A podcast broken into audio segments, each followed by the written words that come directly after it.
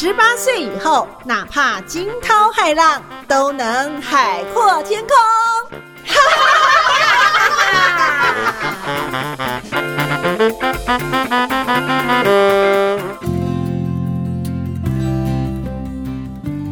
嗨，所有的粉丝朋友以及我们听众朋友，大家好，欢迎收听中女好会讲的 Podcast 节目《女子十八后》，我是主持人秀妹。今天我们在节目当中特别邀请到七十九级啊、毕业，那同时呢也是我们的这个水墨画家李坤金，邀请坤金来跟大家打个招呼。坤金好，嗨，兄妹好，各位听众好。嘿，坤金呢，他其实哦，就是在四十岁之后呢，才开始哦成为画家，而且呢接触了这个水墨画。那邀请呢坤金来跟大家简单的介绍一下，就是回想呢，在这个高中的时期，小小的坤金呢是什么样的机缘呢？啊、在学校里面就有这个水墨画的这个启蒙机会呢？我记得高中时候最有印象的是那个美术课老师王荣武老师。那那个时候他操着那种很重的乡音嘛，他年纪很大了，然后大家都知道，女中的那个水墨课，我美术课就是大家休息的时候，对。然后老师在上面很卖力的讲，我们在下面很卖力的做其他的事情，对对对对。那但是我都依稀有听到老师常说一句“将干未干，将干未干”，我想说到底是什么？后来我我学画之后，事后回想起来，哎，原来它是国画中一个很重要的技巧，就是将干未干。在一部画作第一笔画下去的时候，在它将干未干的时候，再画第二笔，就会水墨会两个颜色会融合，嗯哼又不会很突兀，然后又像是呃非常的融合晕染的效效果会相当好。是，哎、这个我觉得每个人真的呃是神或是呃上天赐给我们这个不一样的天赋。像你讲到这个美术课啦，或者是什么画画，哎、我完全没有印象当时我是怎么度过这些时期。可是我我自己喜欢唱歌，我喜欢音乐，嗯所以我就会很很深刻的回想起，哎、当时在呃音乐课是呃的情况这样子。所以我觉得呃真的、呃我们呃有不同的天分也好，有不同的才华，其实你都能够呢，在经过了很多的尝试之后，发现哇，原来在那么那么早以前，对，小小的困境，小小的片刻，就这四个字哈，就回想起来，所以你的高中生活是怎么样的呢？很多彩多姿，参加什么社团，或者呢，其实常常呢都是这个感觉有点孤单的一个小小困境，在学校里面。我觉得，哎、我觉得其实我我参加那个一队，然后、哦对，然后我觉得哎，我、当时的一队是很强大的组织，而且呢是这个、呃 要经过严格的筛选。不过现在听说哈，呃，这个参加一队的同学其实蛮少的，哦对。是是是，这是很不一样的哦，哈跟大家来说明一下。所以参加一队其实有很多的练习，还有很多的活动要参加，对不对，对？没错没错。我觉得参加一队对我的一生来说，我觉得哎、那个片刻是很荣誉的。然后而且团体生活，然后大家一起练习呀、然后大家一起呃很开心的，然后分享说哎生活的点点滴滴。嗯哼，然后这一群好同学、好朋友好 partner，是不是有很多也延持续？对，一直三十年的友对谊没错没错，现在还有联系。哇，太棒了哈！那呃，其实坤金，你刚刚提到了在呃，可能高一、高二的时候的这个我们的美术课，这个是水墨画里面的啊、呃、这一个场景印象很深刻。那这个坤金老师呢，对不对？我们也可以这样称呼对你，对不对？其实也有非常非常多的这个展演，以及呢他自己呃的这个作品哈，就是我们水墨画的作品，也在很多的地方呢可以让大家来认识哈。那想要请坤金呢来跟我们说明一下，是当时呢接触呃这个水墨，然后呢哎持续发展，然后经过了将近十年，那很厉害，然后呢有非常多的作品，也有累积一些粉丝，还有很多的展览哦。在什么样的机缘之下呢？哎，开启了自己呢喜欢这个水墨画，而且呢，其实把它当成一个我们的呃这个呃生活的重要的呃一个职职业，是什么样的机缘来开启的？我觉得其实绘画是我的兴趣啦，而且我觉得四十岁过后才学画嘛，那显然这个兴趣，我觉得可以有一句话，就是找一个兴趣陪伴自己，不管是哎一个人的时候，或是很多人的时候，很多人可以，你可以以画会友啊，然后可以找到更多的知音。那一个人的时候，可以跟自己对话。那我觉得可以用，嗯，因为艺术美学还有中国画这个实在太庞大了。待会儿我会介绍用颜色来进入一些诗句，然后体会它的意境。嗯哼，了解哦。那请问一下，中女中毕业之后念的是这个国贸系，那后来是从事跟国贸、国际贸易相关的工作吗？哦然后才有机缘接触到画画，然后呢，这十年来呢，这画的非常非常非常的厉害，这样子。没有哎、其实我觉得国贸系大概也没有在我生命中起什么波澜 这样子。对，然后呃，我都是在家里面，我我爸爸是中药商，对，所以都是一直是药业为主。对，所以我都是从事这方面的工作。了解了，其实呢，所以你有比较多呃可以自主的时间来把这个绘画，就是呢我们的这个水墨画哈，能够啊、呃这个有很多的时间来沉浸在里面，然后来哦学习对这样子只。要有时间就依照自己的心情去作画。嗯哼，那我们刚刚讲到，其实艺术的形式非常多种哦。当你觉得这一个艺术形式你喜欢，我相信有很多时候是我们的天生的一种喜爱。那家族里面有人也喜欢画画吗？或者是说，哎，这个艺术呃的这个生活是在家里面呢就形成的嘛？哦，对，我觉得这个很会影响我很大耶。像我爸爸跟我妈妈都是我小时候他们就在画画了。哦，对，然后他们就是把画画当做兴趣，国画，然后所以我们家会有一个画室，哦，所以我们你好专业，然后已经有画室。对，然后就是那种文房四宝啊，然后小时候这就是我们很熟悉的东西。虽然我没有兴趣在四十岁之前，但是我有兴趣去看，嗯哼，然后他们也就是我们念书的时候，我妈妈就在旁边作画。嗯哼，对。哦，像其实学音乐的孩子，如果呃在呃家境如果好一点点的，他们其实呢就是都会有琴房嘛，是不是？哦所以很多音乐家 或者什么，像你们有画室，像还有对学音乐还有琴房，哇，那就是其实在，呃家庭生活里面，这把艺术呢当成很重要的一块内涵，所以呢，其实来呃这个熏陶，然后来孕育哦，所以呢，其实家族里面就有这个绘画的呃这个环境了，是。是是，没有错。嗯，所以我觉得艺术这种东西啊，像颜色，我就还蛮敏感的。嗯对、哦对，所以嗯，我今天就会带来几幅不同的颜色，然后我待会儿让秀妹 看看说，哎、她对这个颜色最直观的感觉是什么？是哇，刚听到呢，呃，我们七十九级毕业李坤金同学哈哈 学姐，那么呃，对很多我们的 Parkes 的这个呃学妹们，或者是中女中的这个毕业的这个校友们呢，一起来收听哦。那下一段呢，我就要邀请到坤金来和大家来聊聊，就是在进入这个国画的世界里面，包含了颜色的运用，以及呢对于这个呃生命的一些体会哦。所以就持续要欢迎大家锁定我们的中女好会讲女子十八后 Podcast 节目，待会儿就回来喽。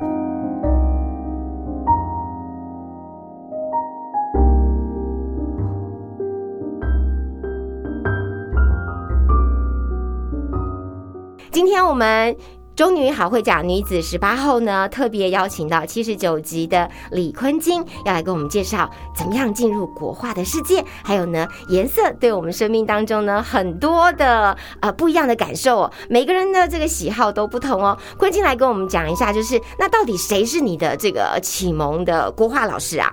哦，我的启启蒙老师就是我妈妈，哦我的母亲。对对对，是啊，哎，但是有没有觉得这个青出于蓝又更胜于蓝的感觉？嗯，我觉得绘画这种东西是没有比较的嗯，然后就是欣赏就好嗯。对，嗯那在创作的这个学习的历程里面呢，其实呃刚有提到了呃妈妈的启蒙，然后呢让你有很多很多的机会呢，能够在我们的这个艺术平台上呢被看见，所以呢得到了非常非常多的肯定哦，包含了二零一七年首届中国当代女书画家的。银奖，还有呢，这是冬奥文化国际的银奖，还有很多很多很多厉害的这种呃殊荣，对不对？所以进到这个绘画的领域，然后有一些平台，大家也会看见你的表现，是这样的一个被挖掘的过程嘛？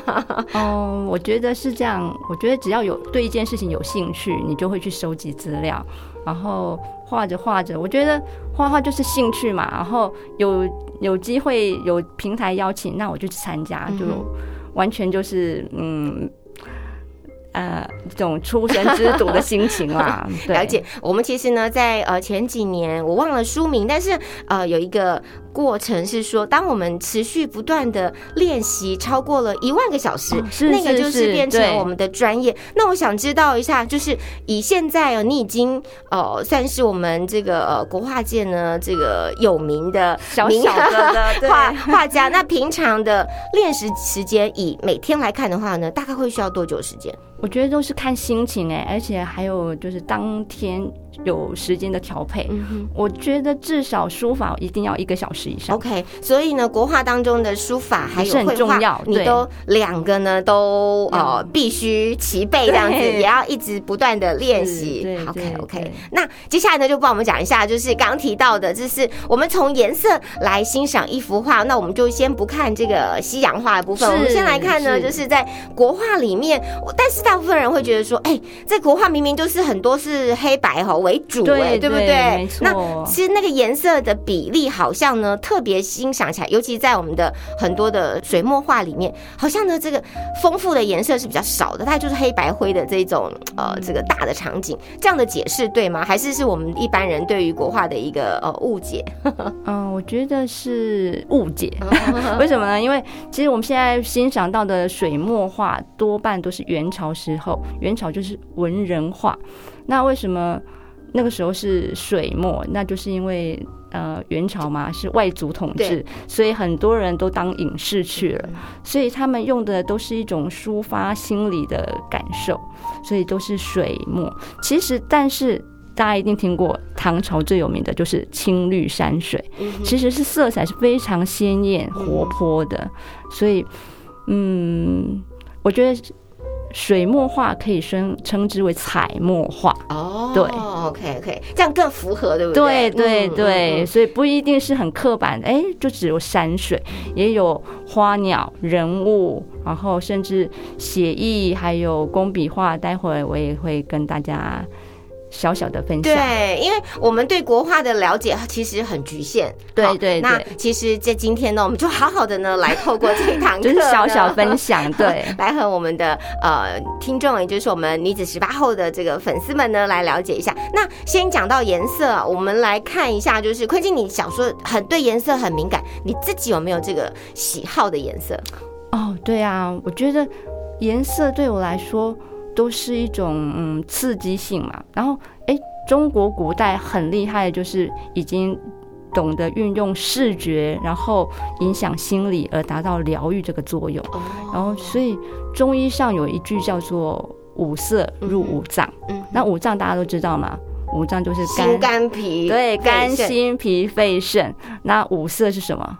青、赤、黄、白、黑，它各有不同的意境，嗯不同的表现方式。对，那我们现在呢，现场呢，其实呢，你自己的喜欢的颜色，嗯，我觉得可以说这几种颜色我都很喜欢。哦对，然后又这个 呃，每种心情就会有每种颜色出现。OK，好，那今天呢，这个坤金在现场帮我们带了这几幅他的这个作品哦，很棒哎。然后从紫色的，还有红色的，还有黄色的这个三个颜色里面呢，坤金就觉得哎，这个好像呢黄色的最适合我这样，所以我就挑了一幅你的作品，嗯 就是唱神这样子。哎对，这个颜色如果是黄色，大概的个性可能就觉得哦像阳光一样啊，或者是觉得说嗯很很这个充满朝气，是这样吗？嗯、我想到一首诗，哎，就是“最是橙黄橘绿时”。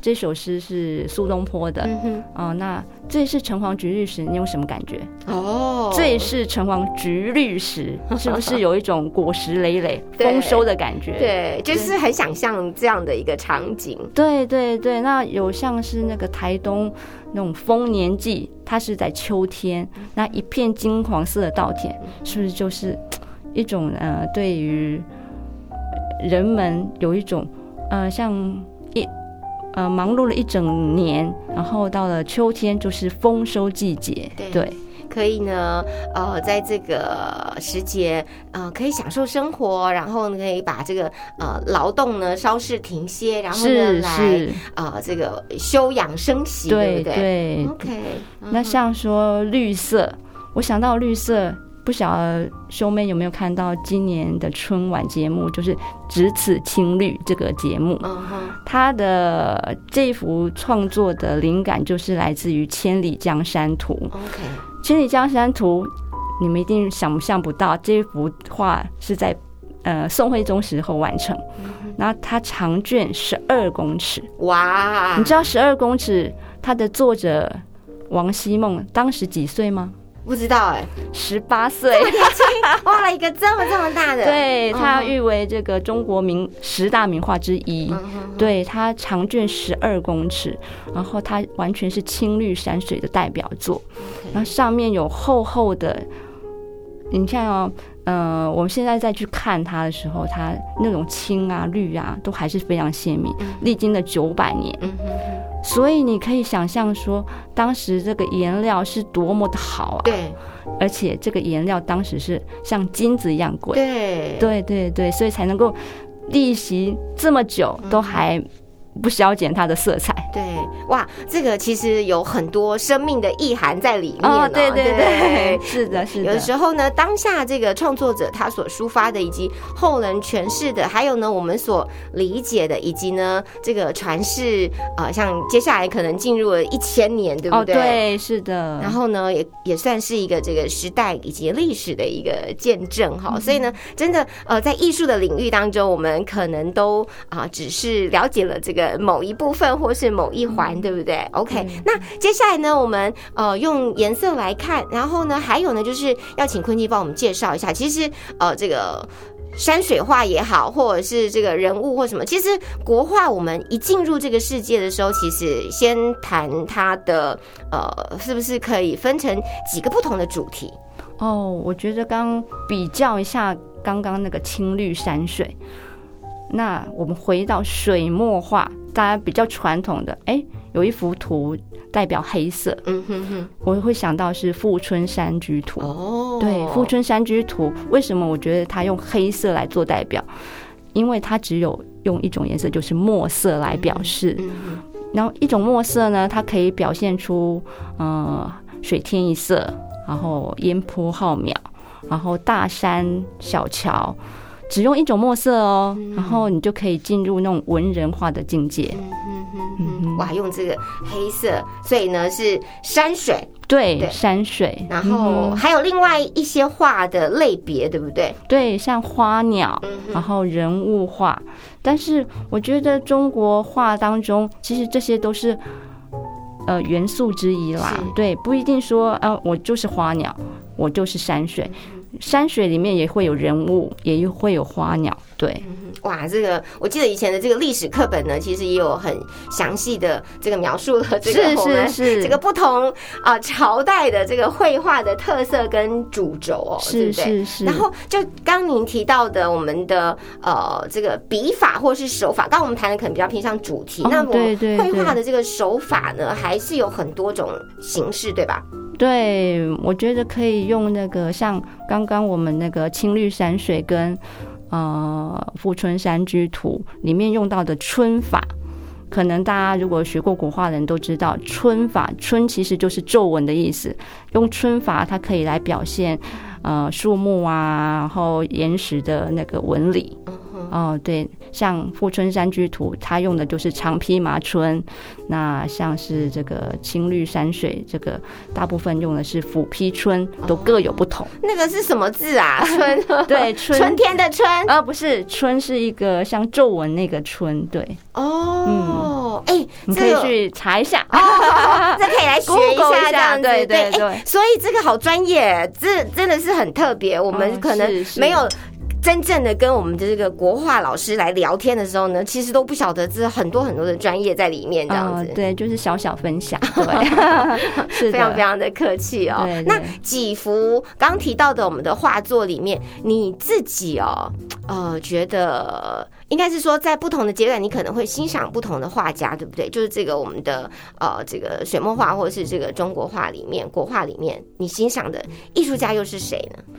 嗯，我觉得欣赏很多元，很多元。对，就是从呃唐代开始嘛，哈，然后宋朝、北宋就是宋徽宗。宋徽宗是当时有很多的那个画家，像我们刚刚说的《千里江山图》，就是王希孟。虽然王希孟默默无名，但是他画出来的巨作，就 向世人展现他。生猛的力量哦，十八岁那种大无畏哦，所以还有就是我刚刚提到的《富春山居图》，那种黄公望，你当你知道他当时画这幅作品的时候是几岁吗？哦，不知道，八十岁。对，跳了两个极端的极端，对，就是说以人的一生来讲，像是如果说呃季节有春夏秋冬的话，人的一生也是有。呃，少年、青年、壮年、老年，对，所以我用了一个十八岁的代表跟一个八十八十岁的，都还能够画的，能够流芳百世。对，所以我们在中间有太多的画家，我觉得都可以去欣赏。嗯哼嗯哼 OK，所以呢，其实非常非常多的画家，然后呃，在你欣赏这些画的时候。呃，通常会有什么样的这个呃，跟自己的这个心理对话？如果是欣赏别人的话，或者说自己在创作的时候，其实刚提到，其实呃，创作这些艺术其实是一个抒发，同时也是一个自我对话的一个过程，对吧？哦，对啊，是没有错。嗯，所以我觉得画画这个地方。我画创作画的时候会有几个步骤，像第一个就是立意，哦，先定主题。哎，这好像这个 同学们，我说我们在写作文的时候，对对对，好像这件事情是蛮重要的。先要把这个主题抓起来啊，像是如果像我在画年画的时候呢，一定是以祝福为主嘛，就像是慈济，它每年都会有一个呃写春联、画年画、送祝福这个。在过年的一个活动，对对？对，那一定要写的就是祝福的。对，像这个刚刚我们提到黄色，黄色像我就会画腊梅。哦，腊梅那我就会提金玉满堂。OK，就把这个呃对于人祝福，对子孙绵延，然后呢丰富财富丰收。是丰收，然后给呃民众一个祝福这样子。OK，所以呃，你通常在画的时候，第一个步骤是立意，然后再来呢，再来就是构图了。OK，那我觉得构图，我觉得可以从西方跟东方做一个区隔。那我们看到西方很多都是画在中间的，那东方。就不是这样子，哎，对，像东方很多都是井字形的构图，或是不等边三角形的构图，那还有大片的留白，是。啊，这就是中国画很大的一个跟西方的区别。那就是构图方面的话，我就会我比较倾向于三嗯不等边三角形构图，啊，那当然也是看心情，还有刚这幅画给我的感觉是什么下去创作。嗯哼哼，通常创作一幅画有小品，或者是说呃一个尺寸比较小的，所以它的时间应该会是比较短吧，对吧？对，但是还是不一样。对对对，但是也是有时候看呃当时的状况，有时候这个灵感来了，对，有时候我们说写作啊，或者是创作灵感来说，可以马上两页 就是完成一幅巨作这样子。可是有时候这个长枯思竭的时候呢，哎，你可能就坐在那边。这个东想西讲，或者一直没办法下笔，这样没没没错没错。错，嗯就像那个我们说到的《千里江山图》王希孟，他只花了半年，哦，对，就完成这个十二公尺长。那那个黄公望的《富春山居图》，他花了四年的时间。嗯所以我觉得那跟作者还有他的题目还有心情都不一样。嗯对，第一个是立意，第二是构图，接下来呢再来就是落款，？OK，我们觉得这个落款就很重要。落款就是呃，画完这幅画之后的落款，嗯，文人画里面有落款就很重要了。有四个很重要的项目，就是主题，还有年代，还有姓名，还有印章，嗯哼这叫做四款。对，那这个主题呢，很多就是嗯，要表达这幅画的意义，还有这个作者还呃还没有写完。呃，就是这个画完成之后，还有多余的意思嗯哦，要把它落上去。哦对哦，所以其实有时候欣赏画的时候，呃，以国画来说，弦外之音对，有时候那些没讲的，对 或者说对对，那些未完你待续，你没有看到的，可能才是主题嘛，对不对？是是这个好像，跟我们有时候我们有时候讲话，我们就点到为止。可是其实你要听到它的，就像你刚刚弦外之音，或者说这幅画它还有其他呃的意涵。是但有时候这很难捉摸吧，但也跟我们每一个人他对于呃艺术的体会，或者是说呃在生命的状态当中的这个不同阶段，他能够了解的也是十八岁看这幅画的时候的感受，跟对。八十岁了的时候来看这幅画，对我想都是很同一样，对，都是不一样的，那就很私人的一些情感的一些投射，没或者说不同生命阶段对于嗯艺术的一个理解。哇，这个我们进入了这个国画世界，让我觉得呢，这是不论是写意也好，或者是嗯。写实、啊，对，工笔，工笔，OK，好，那都可以呢，啊、来展现我们的这个国画的一些特色。下一段呢，我们特别再邀请坤金回到节目当中，跟我们来聊聊，就是呢，在这个啊、一边绘画一边呢也做自我对话哦。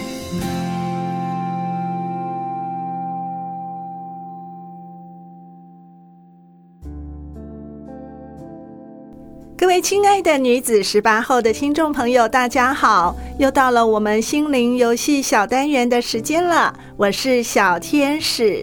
哎，小天使在新的一年要祝大家虎年行大运，好利发大财。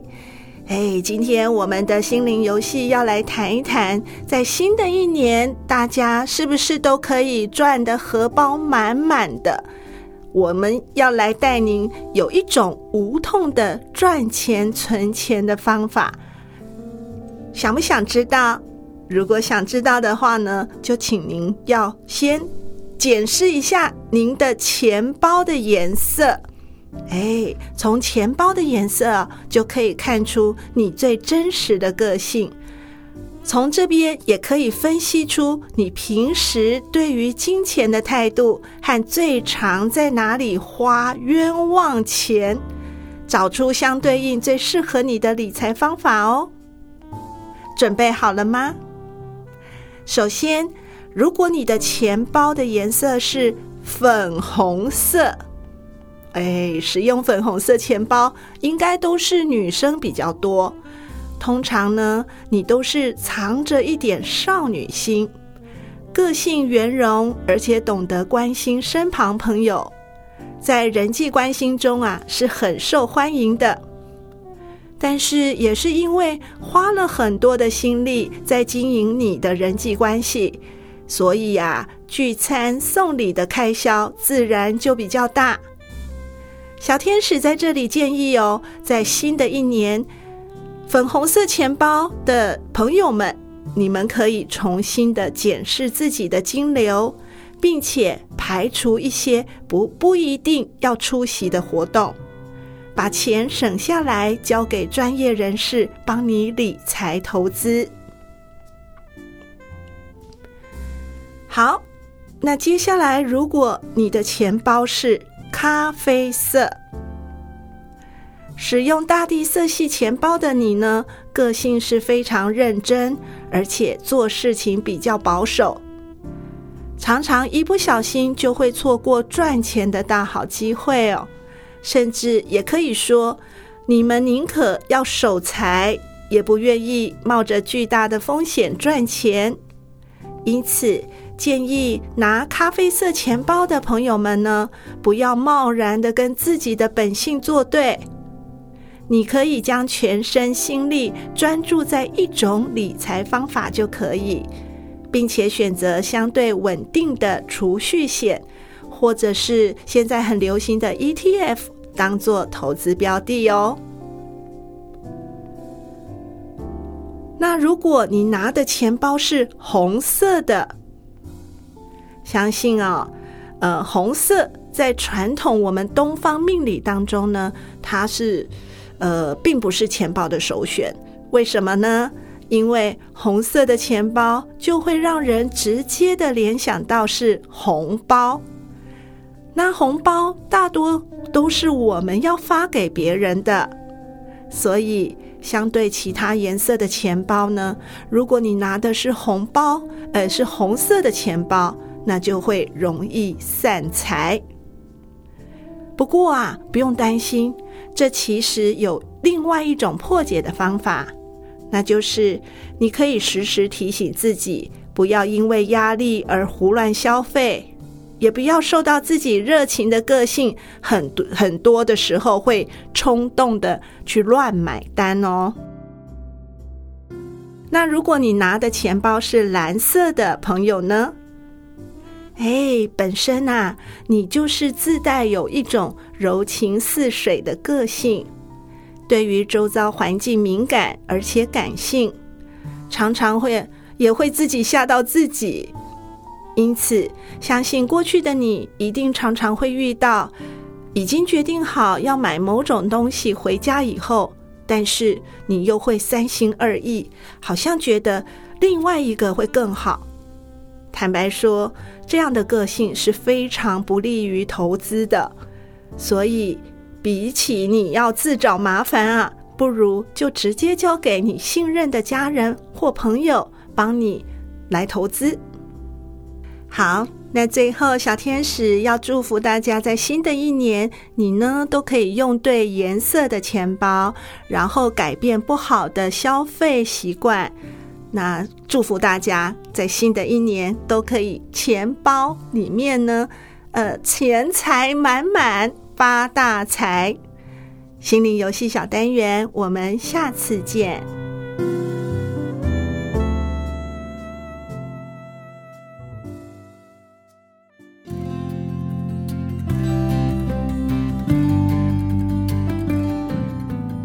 欢迎大家继续回到《中女好会讲女子十八后》Podcast 节目，我是主持人秀妹。今天我们邀请到我们的呃国画的老师，今天呢帮我们开启这个进入这个国画里面的美妙世界，这样子。邀请到七十九级毕业的李坤金，坤金提到了，其实呃在他高中的时候呢，就在中女中那一堂呃这个美术课，老师的姜干味干，嗯，对对，姜干味干，其实我觉得我的水墨。之旅，然后呢，到四十岁的时候呢，才这个投入我们的这个国画的这个创作或绘画这个历程，然后才短短的十年不到时间就非常有名哈。那呃也参展，也得了非常非常多的这个国际的一些奖项这样子。那我想问一下，就是你画这么多，不论是人物啦、山水啦，或者是这个呃景物，那好像。梅花是你的最爱，对不对？为什么？对对，我觉得是的。哎，因为我在画，哎，我们国画很多都是从四君子开始的。那四君子就是以梅花之首。那梅花后来我画着画着，哎，我觉得越画越爱。嗯，然后我就去旅行，OK，去看梅花，对，去看梅花。然后像中国有四大梅园，我已经去了两个。然后一个是武汉的东湖，一个是南京的梅花山。哦，我觉得到那个地方才知道说，哎，梅花原来有两百多个品种，哎，哇，对，然后色彩也是非常丰富，所以像是我看我们最常看到就是白梅嘛，然后有红梅、腊梅，腊梅就是黄色的，是，你没有法没有办法想象说，哎，原来腊梅是这么香啊，对。对，然后还有胭脂梅、绿萼梅，然后。白色还有玉蝶梅、粉红梅，哎，听起来都好美啊！是啊，所以我觉得而画眉这件事情，我觉得哦，好神清气爽。是，其实呃，是现在是这个二三月这个之间嘛，对不对？所以呢，其实哦，这个如果在每年的年底哦，大家一定要去赏梅，因为我觉得梅花的这种清香的这个香味，只要你闻过一次，你真的是永生难忘。是是。然后坤基在给我他的这资料的时候，我就看到哇，这个腊梅原来是黄色的，好美哦，真的真的，而且一整片黄色。那种黄色，刚刚就说到了嘛，就是丰收的感觉，就是那种哇，黄到让你觉得好明亮，对，嗯，真的很特别这样子。所以梅花是你的最爱，也是你最喜欢画的主题，对吗？对，因为它的后来我喜欢画了梅花之后，我也会去找一些有它相关的资料。那梅花当然大家都知道了，嗯，就是很苍劲有力，然后也是我们的国花。而且它还是百卉之首，因为它是在春天第一个开花就是它了。是大家以为是冬天，其实不是，它是在。初春时节，嗯，第一个开花就是它，对，所以其实这个冬末春初，然后呢，也代表了要开花。其实前面的那一段过程是最艰辛的嘛，是的，就是经历了霜雪，这破雪而出这样子。哎，所以你看，你你喜欢的不同的颜色，喜欢不同的这个主题，梅兰菊竹这样子，其实真的就跟每个人的个性不一样。是啊，是啊，我觉得像白色，我可以分享，像白色有那种嗯。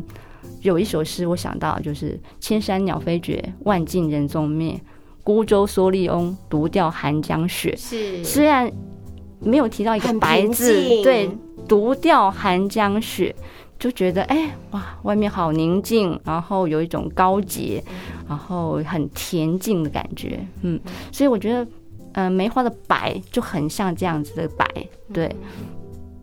那我们再聊一聊，你在画梅花，或者是说在做绘画的创作的时候，呃，有没有遇到困难或是瓶颈？或者呢，这一这一笔忽然发现画错了或者下错了，怎么办？哦，有啊，这是常有的事啊。我觉得，其实我觉得这个兴趣就。不要把自己觉得太拘泥这个哦，画错或者怎么样，我就是不断练习呀，不断的练习是不二法门。像我参加嗯这个知道要画这个春联、画年画的时候，我画过一百张哎哦，对，哎，这个都要任何的成就或是要有成果，都是要刻意的不断的练习。是是是，我觉得只有。呃，除了兴趣以外，然后对他喜爱，你才会有那种持续的动力，然后不断的去画。这是不是好像也是在呃说明我们人生当中的这个，就是常常很多是每天每天不同的呃一天过去了，可是你好常常会觉得你还是在重复一样的事情，然后怎么样能够呃在做这些重复的事情的时候呢，又每天都还能够保持高度的热情？对 对，所以我觉得就是要去。呃，像临摹也是学习的一种，写生也是一种。那写生我就很喜欢了，写生就是去旅行嘛。嗯那你创作疲倦的时候，你可以去旅行，然后去大自然中提取你的灵感，这是我觉得最好的一个方法。OK，好，那呃，在今天的这个节目呢，我想很多的我们的中女的呃，不论是校友或者是呢学妹们、学姐，那。坤金可不可以这个给自己，如果有机会回到十八岁的这个坤金呢？你会想要对你小小的坤金说什么呢？我会说，嗯，找一个兴趣陪伴自己。哦，对，在十八岁的时候，对，要有这个智慧。对，我觉得不管是一个人或是很多人，如果一个人可以有一个兴趣陪伴自己的话，你会觉得不孤单。嗯哼。然后，如果很多人的话，你可以绘画。可以以画会友，嗯，然后你会找到很多知音，是对，所以生命当中就有很多啊意想不到的，呃，可能是小小的花，小小的果，会可以呢一路伴着你呢，这个呃不孤单，对，不孤单 是。然后呢，我刚刚我要想到一件事情，其实坤天除了很看起来这个文文静静的这个中国画或是水墨画之外，哎，听说你另外一个兴趣是这个跳。拉丁舞，拉丁舞，拉丁舞，对对对，我觉得四十岁的时候就哎，很多像是工作也到一个段落，然后呃，家庭什么都沉让自己心灵沉淀下来的时候，忽然又想到，我想要有两个兴趣，一个动态的，对可以陪伴自己，然后让自己在往后的岁月里面会更有动力，更生命更更怎么说呢？更丰富一点，更精彩一点，还可以有很多的挥洒这样子是。不论是是透过舞蹈，或者是刚刚提到的，现在呢，让大家认识你的这个国画。哦，是的，是的，好，那如果给我们现在呢十八岁的这些学妹们呢，嗯有没有呃鼓励他们，当他们遇到挫折或者是不如意的时候呢，还可以怎么样继续提起勇气往前走？哦，就是不要忘记梦想，嗯哼哼，哦，不要放弃梦想。那我觉得只要有梦想在，你就是哎，随时保持着一个赤子之心去面对，对，然后不管失败也好啊，什么也好，都不要害怕，就是在画嘛，有画想画就画，想写就写，不要放弃，对嗯就持续的。对，持续的动力对。哇，所以呃，在现在呢，我们呃已经算是让大家来认识我们的这个国画，对不对？最后有没有什么要补充的啊、嗯、我觉得就好好去旅行吧，哦，去享受大自然给我们的这个种种的礼物。